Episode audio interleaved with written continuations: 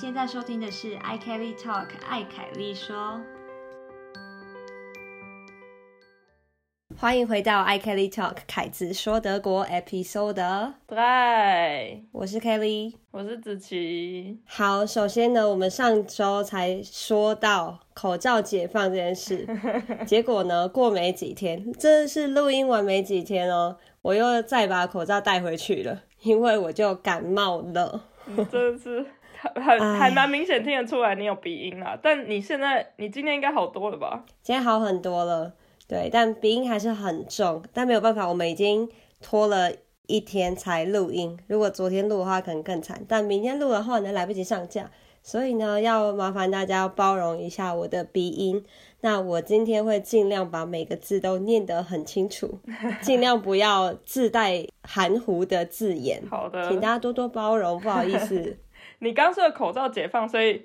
你这几天又出门又戴口罩吗？还是怎么样？对啊，对啊，一定要啊！因为毕竟我现在就感冒啊，所以如果真的得出门的话，我就戴着，这样至少如果要咳嗽还是怎样的话，对别人可以有一层防护。我会这样想啊。我也觉得这样不错，因为现在后疫情时代，在这里戴口罩也不是什么很奇怪的事情，大家都蛮习惯的。然后刚好也可以保护别人。对啊，所以真的现在在整个车厢上。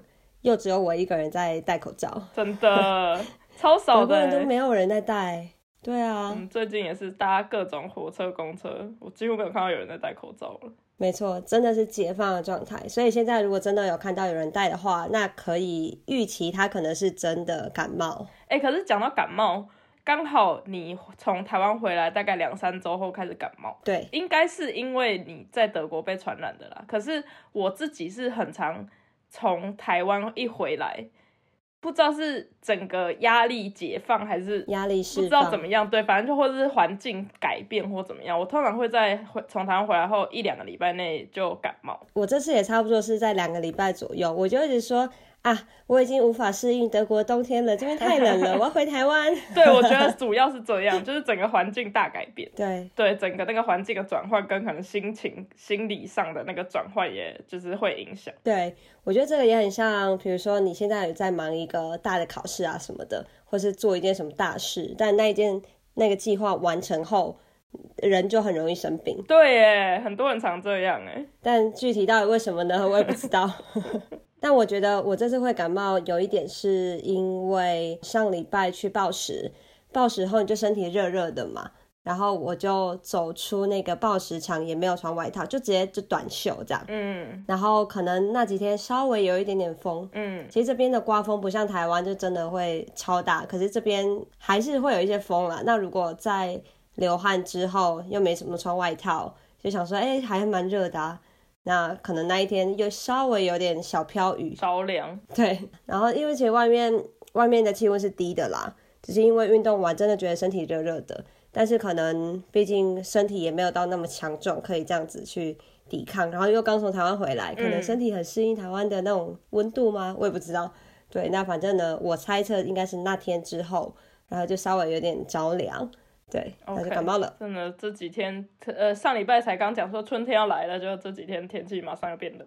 哎，真的，真的变很冷。昨天我就工作到一半，突然看窗外，然后想说，哈，什么？现在是在下一些那个飘一些雪片吗？现在是在下雪吗？什么意思啊？然后大概过了五到十分钟。突然太阳又出来了，那雪当然就就没有了。我甚至有看到住在西边还是偏北边的朋友那边在下什么冰雹，就是很小啦，不是那种真的大冰雹。可是就想说，呃，Hello，现在三月底。对啊，怎么会突然又冷然后又热这样？对啊，可能。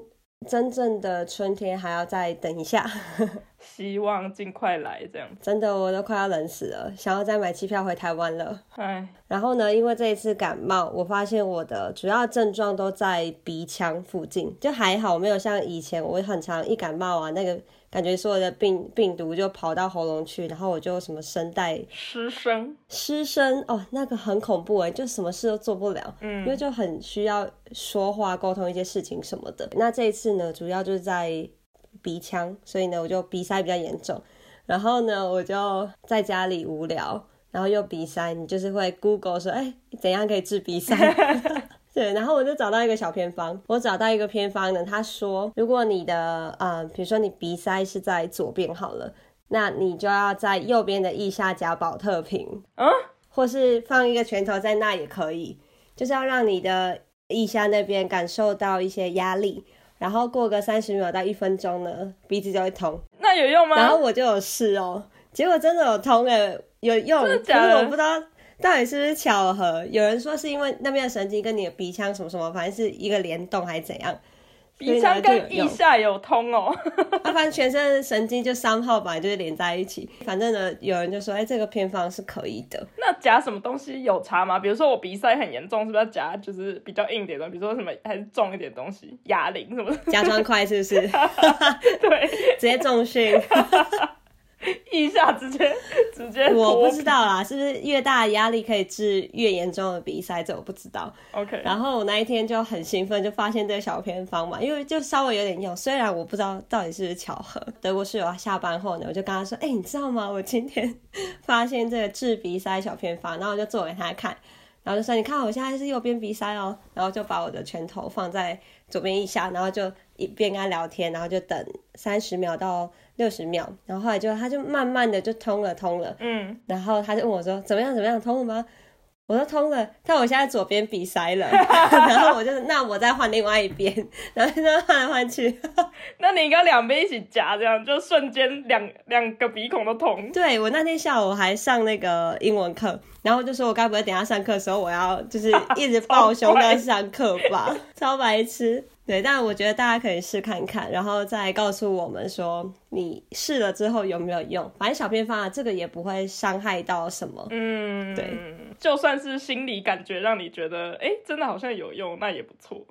就让你舒服一点，对，就是安慰剂效应。就那几天呢，呃，德国室友刚好听了某一个 podcast，然后就在讲安慰剂效应这件事情。OK，这个其实到现在都还是有，有些人他可能去领药，他可能只是维他命 C 或是糖水什么之类的，但他就是觉得如果有用，一旦你开始有这个念头，我觉得有用，有用，有用，你的身体真的会感受到那个讯号，然后就真的会让你越来越好。嗯，对，所以这个拳头的部分。就治鼻塞的这小偏方，如果你真的觉得好像有一点用，其实你的身体也会越来越好。就算它不是直接因为它的关系。对，然后讲到这个，我也想讲一个，既然我们都在讲这种那么老人的题目了，对啊，我觉得药厂应该联系一下我们吧。对，就是呢，我这礼拜刚好也。就是出了一些小问题，可是不是感冒。你怎样？就是我不知道为什么，我上周一晚上睡觉起来之后，腰开始莫名的很痛，痛到我早上起来，然后我要去准备早餐，然后我要就是把什么碗盘从厨房下面的橱柜拿出来，然后我发现我不能弯腰，因为我只要一弯就超痛。是腰的哪里啊？肚脐的后面那一区。OK OK，那你觉得是为什么？我在想，会不会是因为我的睡姿的问题，有点类似像腰闪到你一直都这样睡啊？对，我就觉得很奇怪。可是因为就是在德国，很多双人床是两个单人床合在一起。对，没错。其实我很在台湾几乎很少看到这种这种双人床，可是在这边好像蛮常。我也没看过。对，你家是这种吗？对我家是这一种，因为我们买的是一个二手的床，然后那个二手床就是自从当初本来就是从一个也在。这边的学生那边买过来，然后他可能他那时候我猜是 IKEA 的床啊，所以我们那时候买过来才知道它就是长那样，就是两个床垫合在一起的这样子，所以它中间会有一个缝嘛。对，加上德国这边我像我们家就刚好在一个阁楼，所以我们的房间就是其中一边的屋顶是斜的那种。对，也就是说那边的屋顶比较矮，就等于说没办法完全靠墙，是？对对对对对，等于说会有，不然头就会撞到。对，等于说会有将近一半的床。或者是三分之一的床是，就是你如果一躺下去，你只要一头一抬起来就会撞到屋顶那种。嗯哼，对，这个是住顶楼的一个小麻烦。对对对，因为毕竟在这里很多房子都是斜屋顶，所以就是对对对，如果住在阁楼一定不能避免这样子，所以变成说我会习惯的。往另外一边睡一点，就因为我刚好睡的地方，因为我比较矮嘛，所以那时候就讲好说好，那我就是睡那个比较靠近斜屋顶的那一边，然后所以我就会习惯的睡，可能睡着的时候，我就会习惯的往他那边靠一点，因为我不想让自己就是如果突然醒来还是怎么样，然后就撞到这样子，还是有一个压迫感。对对对对对对对。然后我就觉得有可能是因为这样子习惯，然后变成我那一天可能睡在那个就是两个单人床的缝中间，嗯哼，然后整个有可能，对，有可能整个腰压到那边。然后所以起来的时候就有点像闪到那种感觉，是完全没有办法就是弯的。我是整个人就是如果我要拿低的东西，我要整个人蹲下来。你可能要买一个护腰的那个什么东西，护腰束带，像我阿妈会 对我阿妈会挂的那种。对啊，跟阿妈租借一下好吗？对，然后所以我就双人床是两个单人床合在一起的这个问题，是我之前在台湾没有碰过，所以就是对，可能因为这样，所以我要去习惯一下。我也很不喜欢这种两个单人床，我德国室友蛮常建议要不要换成两个单人床，我都一直完全的否决这件事情。哦，你们是一个双人床，我们是一个双人床，我就一直跟他讲说，我要我要睡下去，我不要。然后后来呢，我们有一次去参观一个朋友家，他是两个单人床，嗯，但是呢，他们是有点。砸重本下去做一个好的床，是真的请装潢师傅来做量身定做一个床，所以呢，它的两个单人床拼在一起呢，中间的缝你不会感觉到哦。OK，但是我们一般如果你真的在 IKEA 这种比较便宜的地方买，或是一般家具店，我猜他们的。啊，这种接缝不可能做到那么完美，毕竟它要大量产出嘛。当然，那你要找装潢师傅来做，那个成本又超高啊。对啊。所以如果说以后真的有预算，然后也觉得两个单人床可能比较不会互相影响睡眠的话，可以考虑。对，要不然在预算有限情况下，我觉得直接一个双人床还是比较好。嗯。不然真的中间就会摔下去，会像你这样腰痛什么的。没错。很不方便呢。真的。对啊。然后还有另外一个，我想要小小抱怨一下，讲到床这件事情。嗯哼。我想要抱怨一下，在德国，我永远到现在为止，我都永远不懂得德国枕头到底在干嘛这件事情。你知道正方形那个吗？对呀，有个难躺的，这到底在干嘛？你知道我第一次来德国就是交换的时候，我就是买那个宿舍有说，如果你有需要那些很基本的被子。跟枕头，他们有一个 IKEA 的 set，可能当初才二十欧左右吧，然后就给你一个很基本的凉被加被单，然后一个枕头加枕头套这样，然后就买了，因为刚来就什么都没有，就是拆开然后就发现为什么枕头是正方形的，我想说我是不是买错，是买到什么靠枕之类的嘛，然后又软软又正方形，然后就我就问了其他的交换生，发现没有啊，每个人都是拿到一模一样的枕头，我就永远不懂说。请问一下，正方形的枕头是要怎么躺？对它哪里好？对啊，为什么德国人那么爱躺正方形的枕头？而且那个枕头是正方形就算了，因为正方形很占空间，就是你的头，除非你就是头是跟马一样那么长，不然为什么需要到正方形？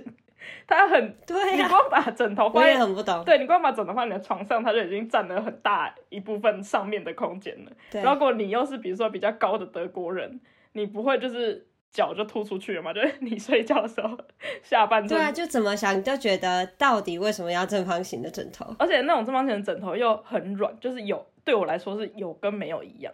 对，我觉得如果有躺过那种正方形枕头的人，应该可以知道是什么意思。就是躺下去，然后我就觉得躺下去就整个很平。对，我想说我有枕头吗？然后就变成我的解决方法永远是要把正方形枕头折一半。对，但我的德我德国室友他也说正方形的那个好处就是。你可以折一半，那你为什么一开始就设计一个？对呀，长方形枕头。每次内高不买长方形枕头，对啊。但他意思是，他可以随心所欲的折它。他如果想要，就是比如说侧睡，然后手放在枕头底下之类的，他可以把它折成他要的一种高度。什么啦？他的说法是这样。但我觉得他在为他们的正方形枕头辩解，所以我不想理他。有可能真的德国人习惯是这样，但我真的不懂。我也真的不懂，因为我完全不知道正方形枕头什么时候会用到。然后如果你需要折它，你为什么不直接设计一个长的枕头就好？然后如果你需要正方形枕头，你就加买一个靠枕就好了。所以我刚来的时候真的很常造成我肩颈酸痛，因为我就是很不习惯睡那个奇形怪状的枕头。然后加上我去 Banner 他们家的时候，他们家的枕头也是那样，全部的人都睡正方形的。我我觉得是诶，因为 Banner 的他的自己的床上面两个枕头都是那样，都是那种正方形，然后超大一个，然后里面超软，就有跟没有，你就觉得里面真的有东有棉花嘛之类的。然后我就会变成我每次去，我就要偷偷的去楼下的沙发偷一个那个比较厚一点的，很像。靠枕，可是长一点靠枕。对对对对对。结果你反而是拿沙发的抱枕来睡觉。对啊，因为那个抱枕是长的，然后它比较偏向我们想象中的枕头那样。我们家到后来就演变成有蛮多不同的枕头，因为我们其实也一直在找好好睡的枕头，嗯然后也有那一种记忆的什么乳胶的呢怎样的，嗯，就各种不同的，然后我们就在尝试。所以呢，现在床上其实有三四个不同的枕头。好，我刚刚在尝试着找看看有没有网络上任何的解释，说为什么德国人要用这么大的正方形枕头。好啊，先讲结论好了。我在短时间内没有找到一个合理的解释，但是呢，找到了一篇文章，它就是讲说。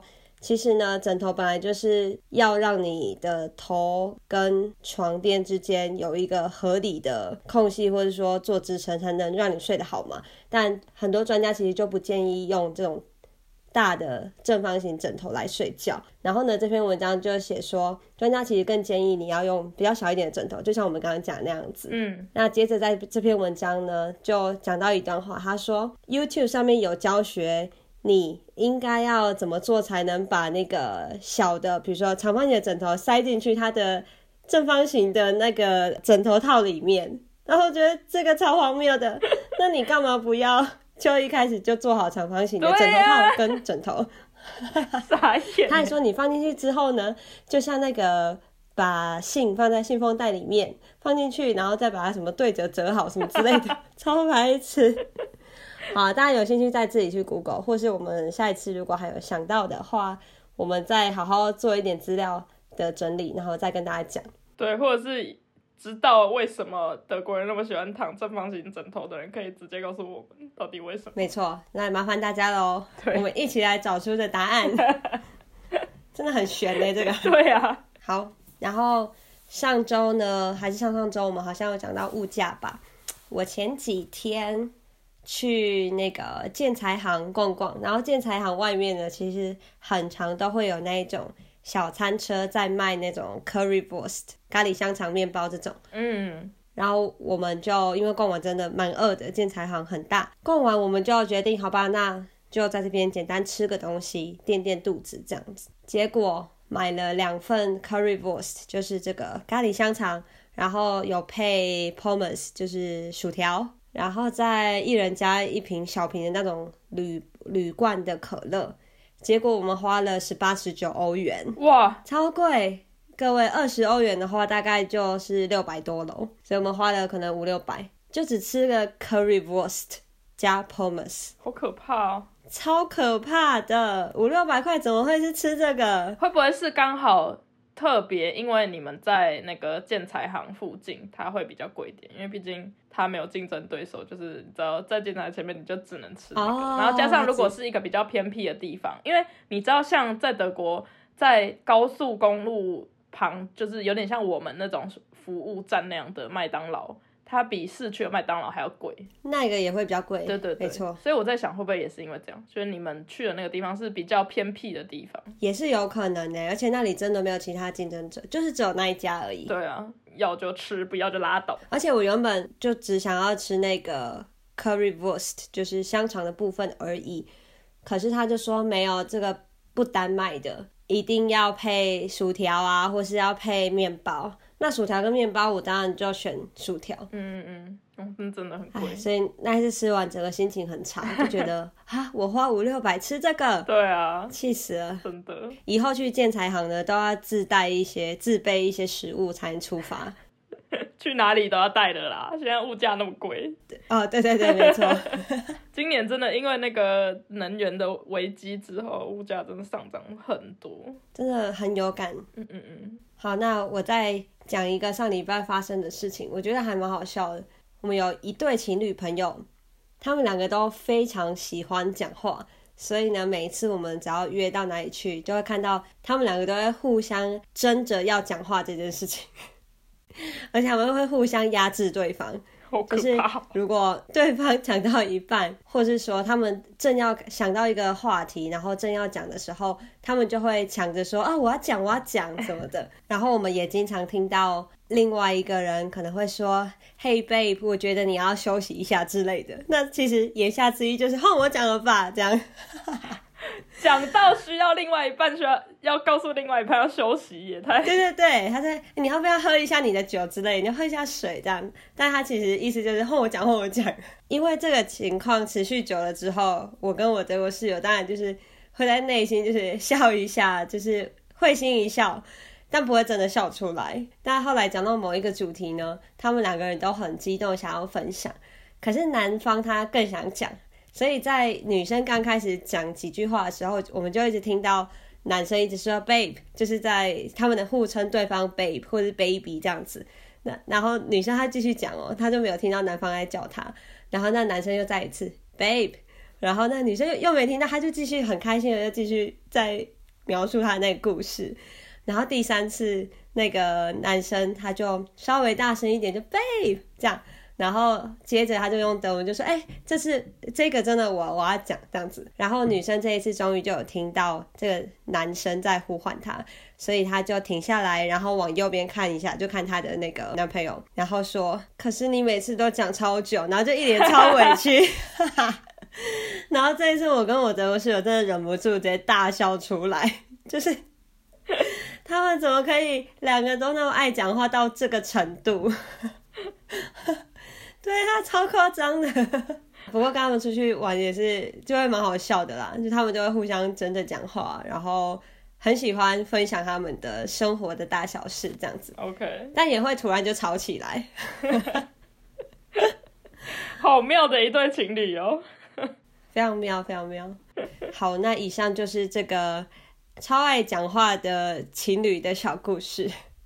那子琪，你要不要分享一下上周末做了什么？好，上周末呢，我跟 Ben 呢去了法兰克福，来了一个周末的快闪。嗯哼，主要是目的是要去参加 Banner 的一个朋友的生生日 party。他朋友是住法兰克福吗？他曾经在法兰克福念书，法兰克福也是一个不错的地方，就是因为他也在德国的各地都有朋友嘛。法兰克福就是还蛮中间的，所以就是对大家来说，对对对，对一个交通枢纽。对对对对对，然后让我终于去到了法兰克福市区，因为我觉得应该很多人都这样吧，就是其实去过那个法兰克福机场搭过好几百次的飞机回台湾啊，干嘛的？对。可是从来没有认真的去法兰克福的市区，真正的去逛逛。没错。对。那你觉得市区怎么样？市区比我，你会觉得它就是哇，好金融重镇哦，这样吗？对，真的会有，因为。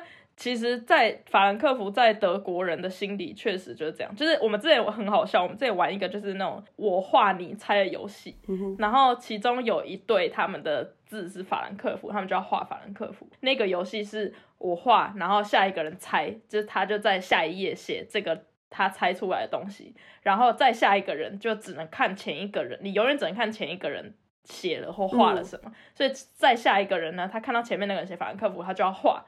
然后再给往下猜，这样子就永远是一个人画一个人猜，一个人画一个人猜。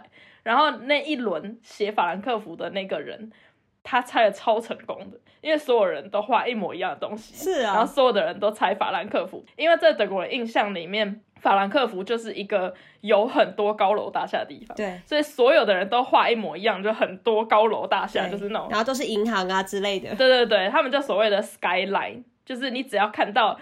有人画 skyline，然后是在德国的一个城市，所有的人都会写法兰克福这样，嗯，所以就是真的有一个很强烈的印象在德国人心里面，法兰克福就是有很多的高楼这样一个大金融中心，然后确实对我来说，其实就是那个 skyline 的景象对我来说不是什么特别，因为其实就在台湾台北也是长这样，至少可能在很市中心新义区或什么，就是长得很像那样。可是我觉得特别是对我来说是那个就是。Skyline 加德国传统建筑那个合在一起的感觉，就是那个我我每次都觉得在这里大城市很漂亮，都是这样，就是德国的建筑，就是可能几百年前的老的建筑，加上现代建筑那种融合感，很漂亮。哎，那你们在法兰克福有看到一些博物馆吗？因为我记得那边的像什么美术相关、艺术相关的东西也还蛮蓬勃发展的。嗯，有我们因为这一次只去周末两天，其实前后扣掉差不多只有一天多的时间，所以我们只去了一个博物馆。那博物馆叫做 Gate Museum，钱币 Museum 吗？金钱 Museum 博物馆，直接的直截了当钱博物馆。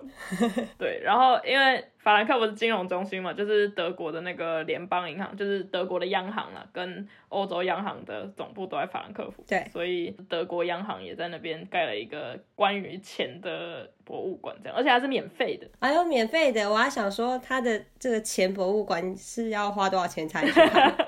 没有，它是免费的，也其实有点像是算是公益性质吧，因为毕竟是央行，就是是大家纳税人的钱一起去，就是推，他就是也想要推广关于钱币、货币那种的对的教育这样子。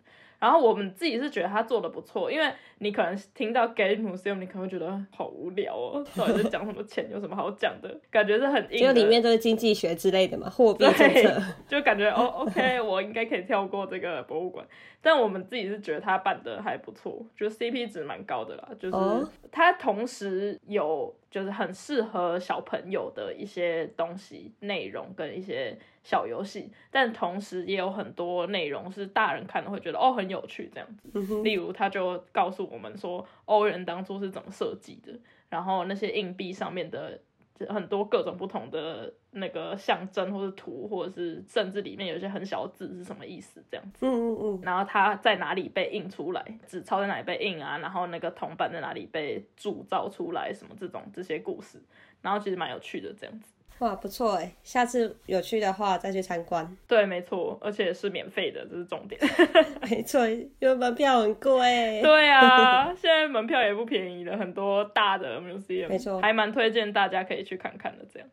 然后法兰克福市区也比我想象中的还不乱一点，因为是吗？你原本以为他怎样？因为我觉得大家应该听过很多各种不同的法兰克福的一些治安的问题，尤其是在火车站附近。没错，它前面那一条大街就没事，不要乱走。应该在德国。待过的人，或者是自己亲身去过的人，都可以感觉到，或者是听过很多这种新闻或故事。就是那个没错，他们叫什么 Bahnhof Filter，就是 Bahnhof 周围的那一区，嗯哼，真的治安可能比较差一点。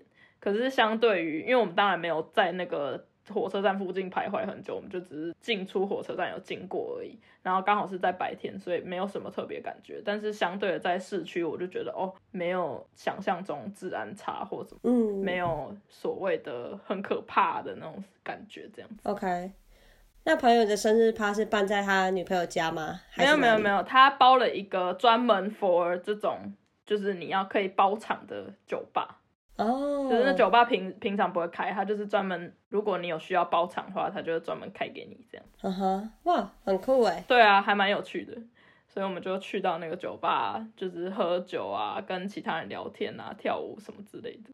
然后真的就是从德国各地的人来参加这个 party 这样子。因为他就是在那个拆礼物的环节，嗯哼然后他就在拆礼物的时候会说，哦，这个礼物是谁谁送的，然后就那个人就会举手，然后就说，哦，他跟我是什么什么关系这样，哦，就说，哦，比如说我们就是他，因为那个朋友也曾经在推饼念书，然后认识 Banner 跟其他我们一起去的朋友，然后他就说，哦，这个就是我曾经在推饼念书的什么大学同学啊，然后另外一群人是什么真正的 Frankfurt 就是法兰克福人呐，然后另外一群可能是他曾经在哪里工作认识的。同事啊，什么什么什么，就还蛮有趣的。每个人背景都不一样。这是他的特别的生日吗？什么三十之类的？对他三十岁，所谓的 Wundergeburtstag。对，因为在德国，通常遇到这种十的这种数字，就会大大的庆祝一下。我想说，这个他办这么大，应该不是平常的那种生日。你猜的对，就是三十岁大寿。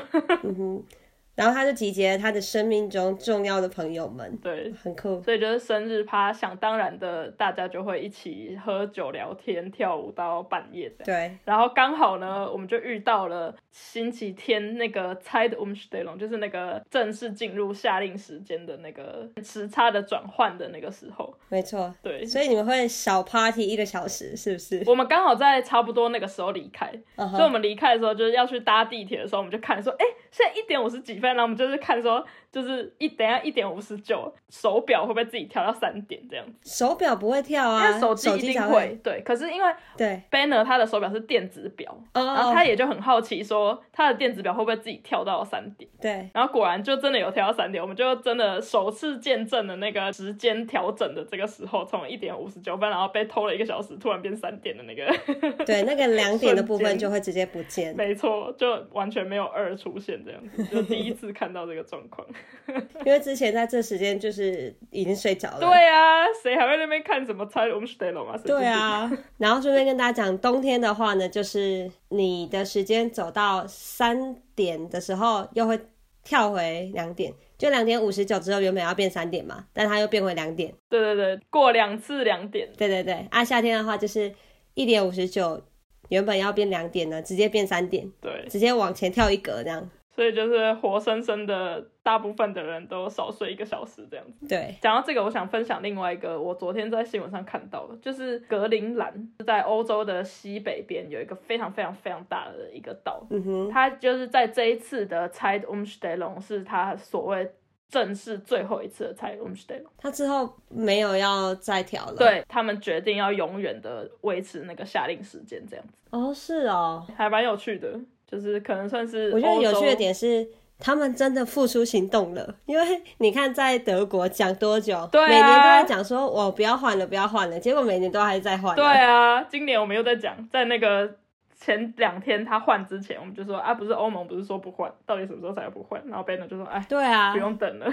我就每次都想说，是是不是德国人聊天很缺话题？就是每年到了这种三月底跟十月底的时候，他们就需要一个 Zeit Umstellung 的话题，然后拿出来聊，然后大家就会说，哦，我觉得这样比较好，或者哦，我觉得冬令时间好，然后这边聊天，因为讲那么久都不换，到底在干嘛？然后每年都要有这种报道出现。是没有别的话题可以聊，哦，可能是对，而且加上冬天，现在这个时候真的也蛮无聊的，不知道聊什么，因为也没有节那不然就来辩论一下，对，只好来来一个猜的 umstellung，再重新把旧话题拿起来。哎，那我蛮好奇，你在这生日趴里面有没有看到什么你平常对于这种生日 party 的想象不一样的东西？有的人办生日趴会有特别主题，比如说要有特别 dress code，或者我们这次的生日趴主题。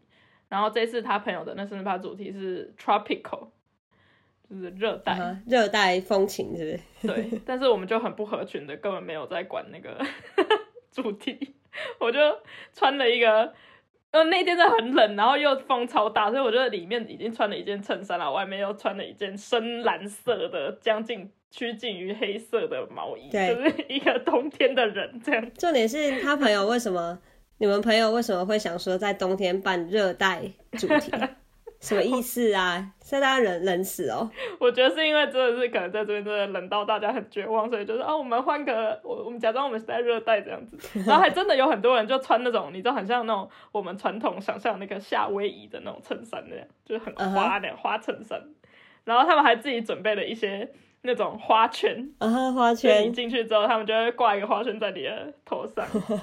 然后另外一点，你讲到这个有什么不一样？另外一点我可以分享，就是那个地方的包场让我觉得很特别，因为你想象中的酒吧包场可能是一定会有 bartender 跟就是一些小东，可能顶多一些小点心吃的什么，他会就是那个场地会提供嘛，还有一些音乐，当然。可是，可能在德国很多包场都是这样，就是他会提供一些很基本的东西，例如 bartender 跟他的调酒跟所有的就是酒精跟非酒精的饮料，他会提供。嗯哼。但除此之外呢，他什么都不提供。吃的小点心也是他们自己带的，他们就是带了一堆，比如说 b r e t e 啊，或者是。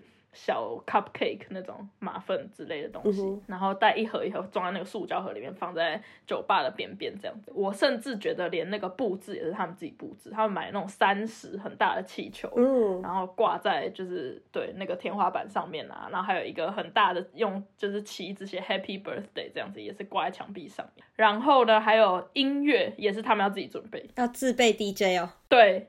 就是酒吧完全不提供任何的音乐或什么的，它有它当然有喇叭什么的，你可以接，对，可是它不提供你帮你播放音乐这个服务，所以就变得我觉得比较麻烦是寿星他自己要去看，说到跳舞最后跳舞的桥段的时候，他就是自己寿星兼主角兼 DJ 这样子。嗯哼，自己兼场控。对他每首歌快要结束之前，他就赶快看说，哦，那我下一首要按什么，要要要选什么歌什么的。他没有先准备一个 playlist。一个播放清单，我觉得他是直接上 Spotify 去找，比如说什么什么夜店歌还是什么之类的，嗯哼，然后就让他去放这样，对，简单处理，对对对。可是放久了之后，因为有中间有些歌不是德国人习惯听到的，在夜店里面歌，所以就比较没有共鸣，对，就大家也会跳，可是大家就不会那么的嗨这样。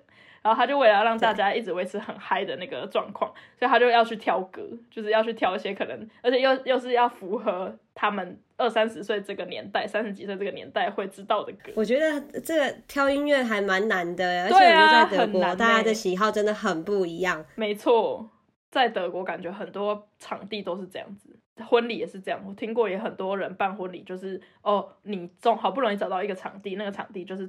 跟你讲好，说我提供你吃的跟喝的，对，就是我们可以瞧说你要你你想要什么样吃的喝的形式，然后我们提供你关于饮食方面。可是其他的东西，包括布置，包括音现场的音乐或是摄影什么的，我们完全不会管，就是嗯，你就是要想办法自己去找。我觉得这个跟在台湾的那种服务方式很不一样，因为如果在台湾的话，假设我是一个什么场地的主人。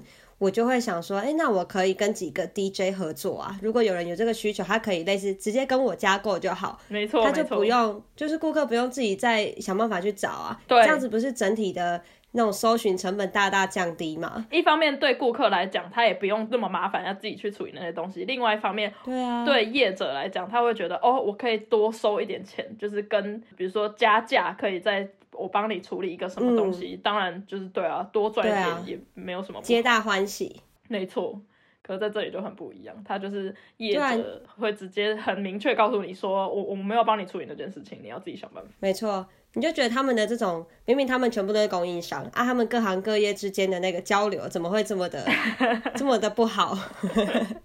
那你之后会想要办这种大型的生日趴吗？你说，毕竟我也快要 w o n d e r g e b u r t s t a g 了嘛。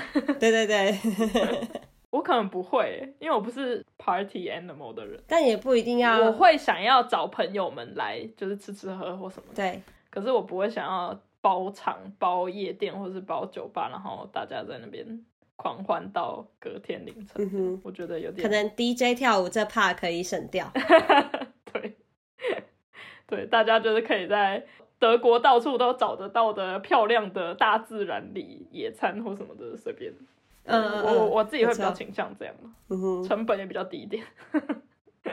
我之前有个朋友是德国朋友，他生日的庆祝方式就是找一群朋友去爬山。哦，OK。然后他的家人要来，就他的家人跟朋友们都一起，然后就大家就会聊天这样子。嗯哼。就那一天我们去。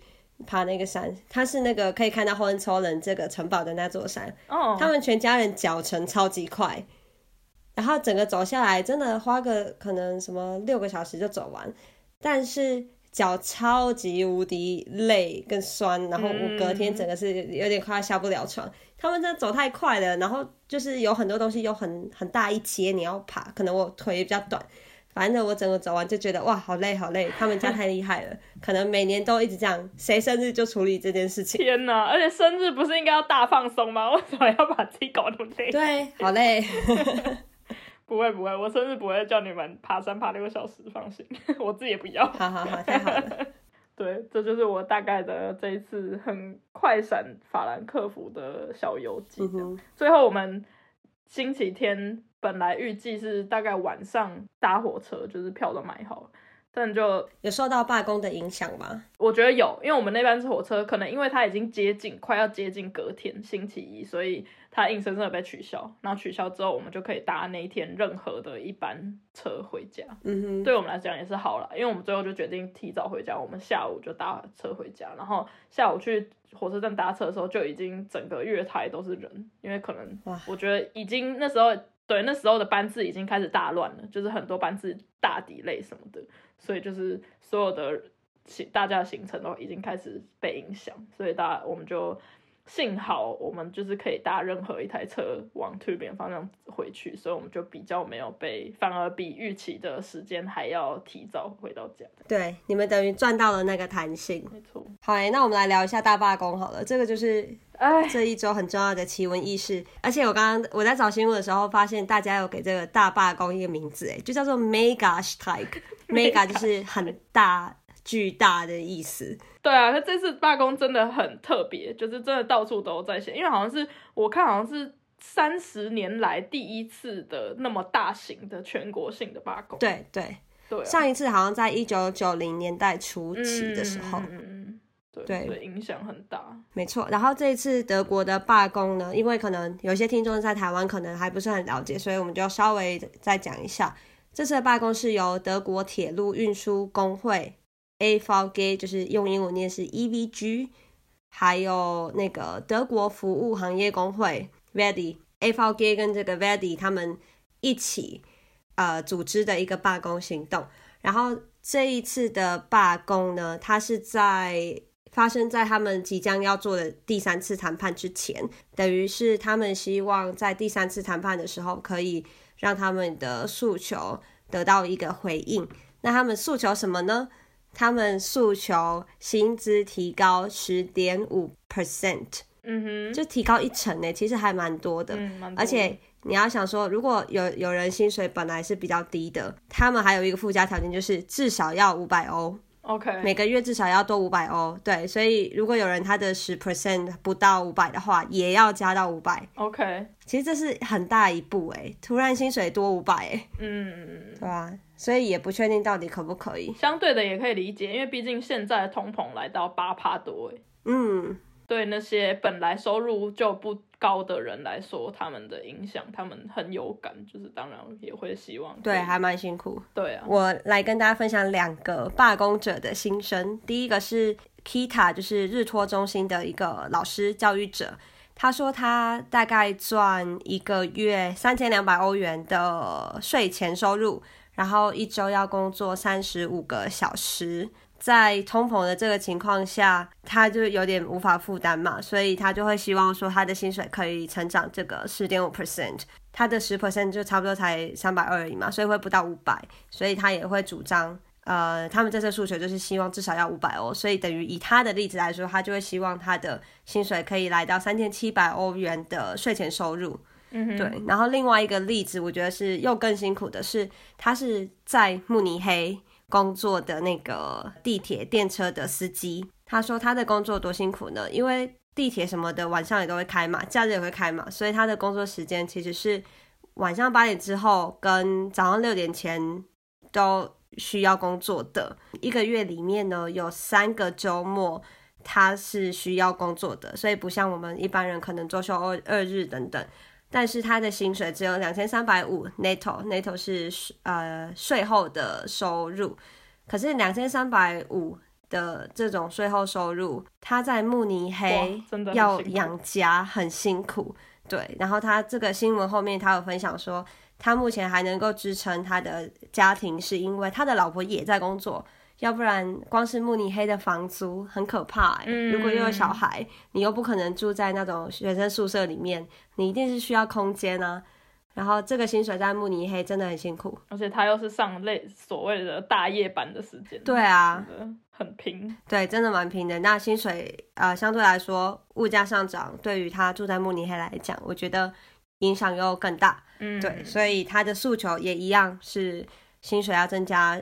十点五 percent，或至少要五百欧元以上。这一阵子的罢工，真的就像你刚刚就是分享罢工者心声一样，就是除了这刚刚讲的交通大罢工以外，哎，这次交通大罢工真的是不只是德铁，不只是铁路，就是各种，没错，还有很多机场也大罢工，然后还有什么那个。Auto 版就是高速公路那些，高速公路也是，对对对，也大罢工，甚至很多星期一的时候，那个大罢工开始的时候，很多隧道，高速公路的隧道，对，也必须封起来，因为没有人在顾，对，没错，造成也很多塞塞车什么的问题，对，影响真的是蛮大，层面很大，对。然后除了交通大罢工，就是你刚刚讲的日托中心最近也一直在罢工，Kita 什么的，对啊，而且日托中心罢工的话，就会。完全直接影响到上班的人，对工作者，真的，对啊，他们是不是就不能去上班？因为他要在家顾小孩，不可能把小孩自己一个人放在家里。对啊，所以最近真的罢工的受影响范围真的应该德国人都很有感。没错，这是真的很大，而且是一环扣着一环，不是说哎你不搭车就没事了，它真的是一环扣着一环的。对啊，对。好，那听完罢工者的心声，我们来听一下我们这种平常人就听众们的心声。OK，我在 IG 小小调查一下，那就收到了还蛮多的回复的，感谢大家。首先，第一个，他说他才刚回到德国两个月，光是北威就罢工第三次了。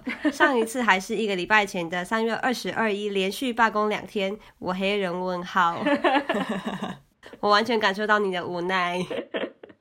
对啊，其实很很矛盾的，因为一方面罢工被影响，你会觉得哦很衰，可是另外一方面。至少我啦，我还蛮支持有罢工这个权利，因为毕竟是劳权嘛，你对宁愿有罢工权利，也不要你完全没有工会，完全没有跟资方谈判的那个权利。对，没错，对啊，对，因为这样子真的会过得很辛苦，尤其你如果想想在慕尼黑的那个电车司机，他这个薪水要在慕尼黑活的。很好，我觉得很辛苦，养活自己又不简单的，他又有家庭，对啊，还要养家，对啊，所以嗯，薪薪资是一定要提高，毕竟都有通膨了，薪资还不提高，嗯。然后刚才这个是遇到了罢工第三次嘛，那还有一个，他说刚来一个月遇到四次的小交换生，又碰到用心安排的旅游也被打乱，就整个是觉得 fucking Germany，但是我还是很喜欢德国啦。哇，辛苦哎，交换生哎，交换生来，然后就直接一直被罢工影响，美丽的泡泡被戳破了。没错，然后有人说他因为遇到罢工，所以期末考延后一天。哇，这是好还不好？对啊，就没有法解脱哎，就还要再多读一天，有点痛苦。对，还是说还好可以多读一天？不知道是哪一个心情？会多读一天吗？会在家里不爽一天，我也觉得。然后前天读了又忘记了。对啊，好烦。好，然后有有一个人说，哇，他是飞机票被取消，哎，哦，有有有，我有看到啊，嗯，然后也有人说他是周日的班机也被取消了，因为像那个慕尼黑机场，它是直接就没有运作嘛，嗯，所以周日飞的、周一飞的就都会被影响到。有人说，哦，他在家待好待满，OK，这个就跟我情况差不多，我也是，没有什么受影响，对我们算是比较幸运的。然后这边也有一个幸运的听众，他说。很庆幸没有安排旅游计划，学校也离住处很近，所以没有被影响到，很幸运。有人说希望工会协商顺利，有人说难怪昨天学校没啥都没有人，所以大家直接就 直接不出现在学校了。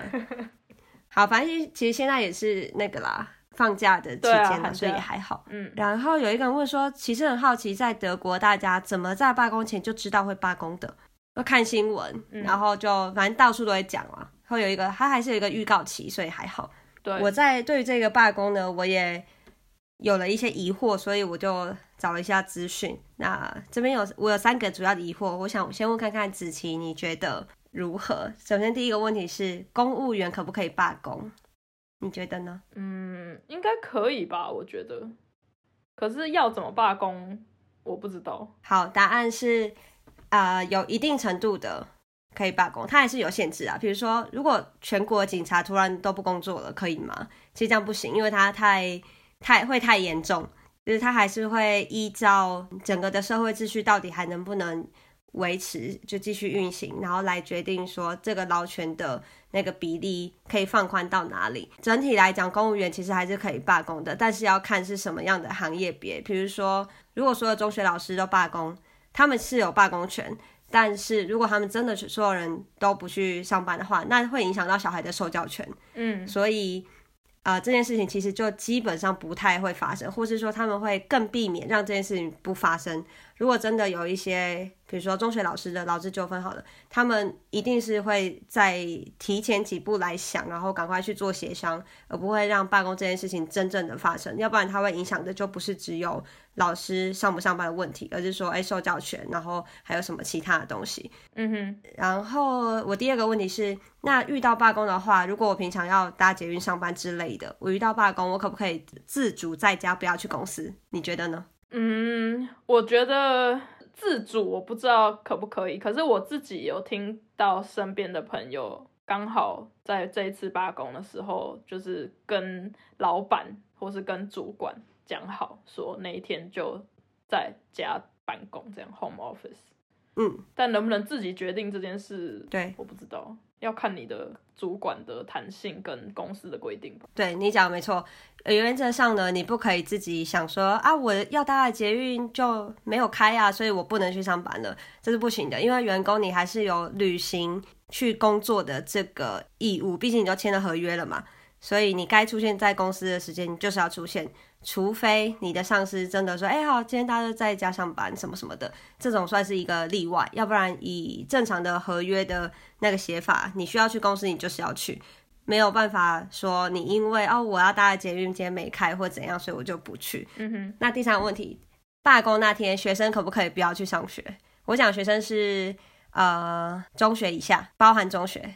这我刚好有看到新闻，就是新闻有说中小学生。在大罢工那天，可以选择不去学校上课这样子，因为如果你真的是没有办法到达学校的话，也没办法。对，这个原则上还是，呃，学生还是有义务要去上学。但如果你真的，比如说做的超级无敌偏向那种，然后你真的没有任何的方法可以去学校，可能可以被通融。可是原则上，就算遇到罢工，学生都还是得去上学，或者是学校那边他应该要有一个相对应的措施，他想办法。透过一些家长组织一些，就是有人开车负责接送或者干嘛的，但是就是要想办法让学生的受教权不要受影响。我觉得是视情况啦，像这一次的大罢工，因为那个影响范围太大，整个德国都被影响，所以他们在。